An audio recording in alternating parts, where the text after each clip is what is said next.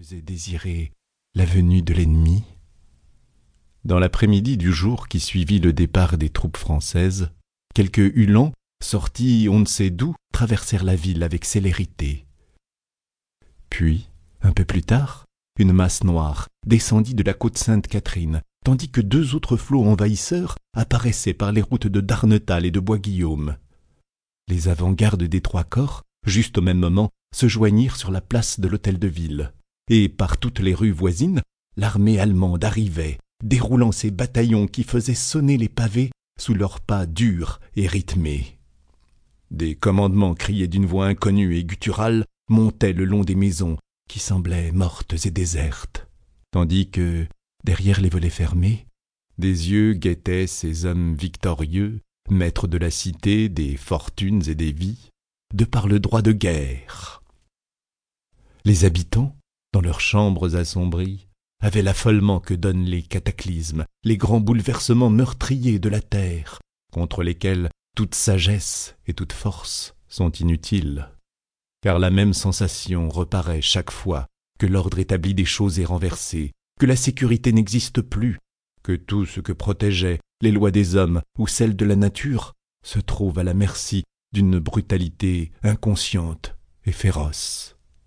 Le tremblement de terre écrasant sous les maisons croulantes un peuple entier, le fleuve débordé qui roule les paysans noyés avec les cadavres des bœufs et les poutres arrachées au toit, ou l'armée glorieuse massacrant ceux qui se défendent, emmenant les autres prisonniers, pillant au nom du sabre et remerciant un Dieu au son du canon, sont autant de fléaux effrayants qui déconcertent toute croyance à la justice éternelle, toute la confiance qu'on nous enseigne en la protection du ciel et en la raison de l'homme.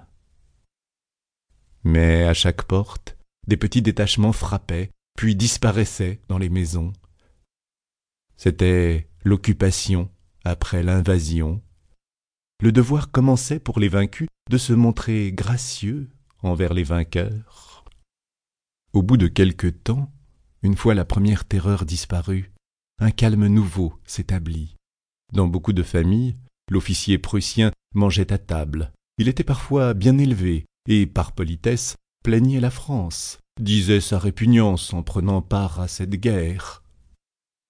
On lui était reconnaissant de ce sentiment, puis on pouvait, un jour ou l'autre, avoir besoin de sa protection. En le ménageant, on obtiendrait peut-être quelques hommes de moins à nourrir.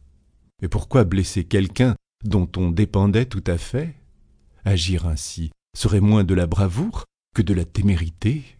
Et la témérité n'est plus un défaut des bourgeois de Rouen, comme au temps des défenses héroïques où s'illustra leur cité.